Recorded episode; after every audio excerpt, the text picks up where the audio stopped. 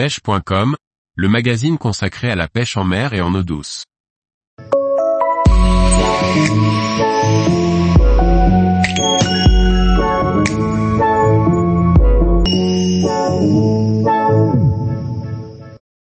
Récoltez vos vers lors des grandes marées, des appâts accessibles. Par Paul Duval. Les grandes marées restent le meilleur moment pour récolter facilement vos vers. Des appâts que l'on peut cueillir facilement. Les vers marins s'adressent à tous les poissons, les petits comme les grands, le principal étant qu'ils soient frais. Localement, l'arénicole, Arenicola marina, se retrouve sous différents noms. Chic, bocard, bouzou, buzuc. On la recherche dans le sable vaseux à l'aide d'une bêche. Vous la repérerez facilement grâce au petit tortillon de sable laissé au-dessus du monticule de sable sous lequel elle se cache. Elle se garde quelques jours, dans le bas du frigo. Nettoyez vos verres, mettez-les dans du goémon humide et propre, enroulez-les par 10 ou 15, selon les besoins, dans du papier journal. Ne mélangez pas les verres blessés avec les seins sinon votre récolte va vite se périmer. On peut également les garder un an, vidés, salés ou congelés, ils sont aussi efficaces, mais rien ne vaut les frais et vivants. Utilisez une aiguille à licher pour les mettre sur l'hameçon.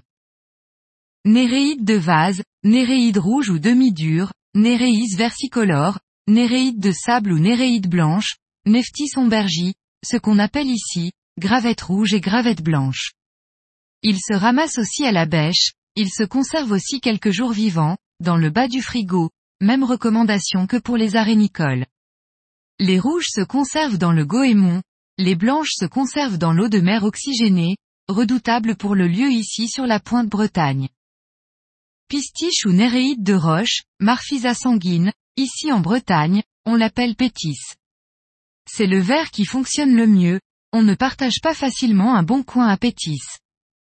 Ces vers se ramassent dans les roches schisteuses, ils se gardent comme les autres quelques jours, à utiliser frais uniquement.